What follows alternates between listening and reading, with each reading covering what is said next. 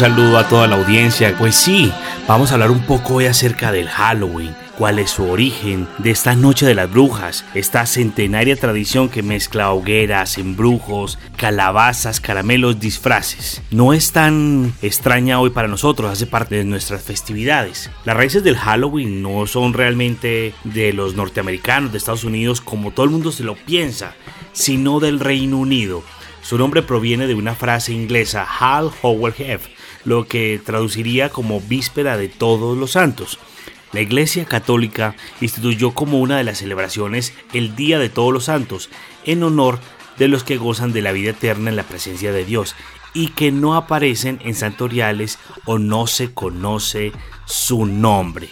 Hasta el siglo XVI, la noche previa a esta celebración se realizaba eh, una especie de servicio de vísperas y de ahí el nombre del festejo. Pero ¿cómo se convirtió en un día de miedo? Pues los historiadores del siglo XVII ya habían vinculado el Halloween en un antiguo festivo pagano, un ritual celta denominado Samhain, que celebrarían al fin de verano y que llegaba por los días cortos y fríos del otoño. Samhain duraba tres días y comenzaba el 31 de octubre. Según algunos académicos, era un tributo rey de los muertos. La celebración estaba asociada a un antiguo culto pagano. Estudios más recientes también establecieron que las hogueras y una celebración de buenas cosechas era también característica de festejos paganos. Por esta teoría se basa una escasa evidencia y algunos historiadores han señalado que la celebración fue cambiando de región en región, de país en país, y entre muda y muda se alteró incluso su sentido. Ya en el siglo XVIII hubo un punto de inflexión. El Papa Gregorio III cambió la fecha original del Día de Todos los Santos del 31,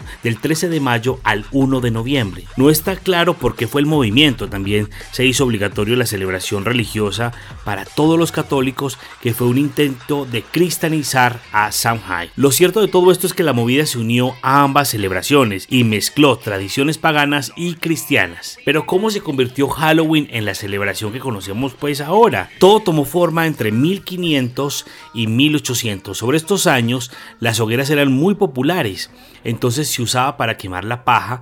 Recordemos que Samhain celebraba al fin, se celebraba al final de las temporadas de la cosecha, pero también como un ritual para repeler la brujería y las enfermedades. Otra tradición eran los ejercicios de futurología y adivinación. La gente predecía el nombre de los futuros socios e incluso la fecha en la que morirían.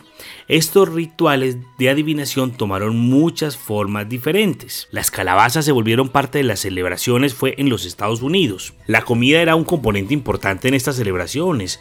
Uno de los hábitos más característicos involucraba a los niños que iban de casa en casa cantando rimas o rezando por las almas de los muertos.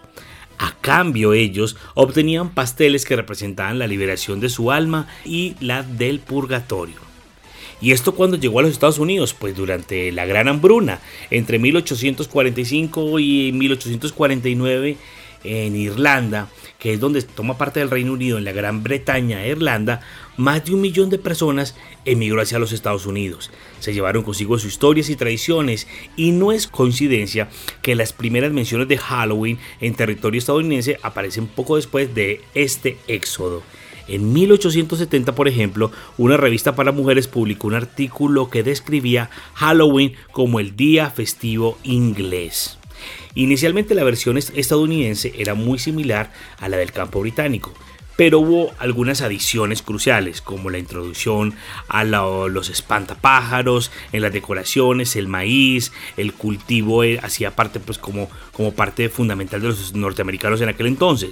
Hubo otros como las clásicas frases de trato o truco de los niños, que en Colombia lo, le pusimos nuestra propia adición y fue Tricky Tricky Halloween. De acuerdo con algunos historiadores, la celebración cobró auge después de la Segunda Guerra Mundial, cuando terminó el razonamiento de los alimentos. Pero ¿qué pasa con este Halloween moderno? Pues hoy en día Halloween es un día festivo no religioso o más grande pues que, lo que hacen en los Estados Unidos. De hecho, se superó ya el día de San Valentín y la Semana Santa como el periodo de pico para las ventas de chocolates de 2010 en este país. A lo largo de los años esto se ha exportado a muchos países, sobre todo aquí en Latinoamérica, y ha tenido momentos escabrosos y no solo por los disfraces. En 1964 se recordarán Helen Perry, una ama de casa estadounidense, regaló caramelos envenenados a niños que ella consideraba demasiado viejos para el juego. Fue desafortunada esta, esta historia. También, eh, aunque hubieron víctimas, el Halloween sigue eh, en un umbral entre si los adultos deben también disfrazarse o no.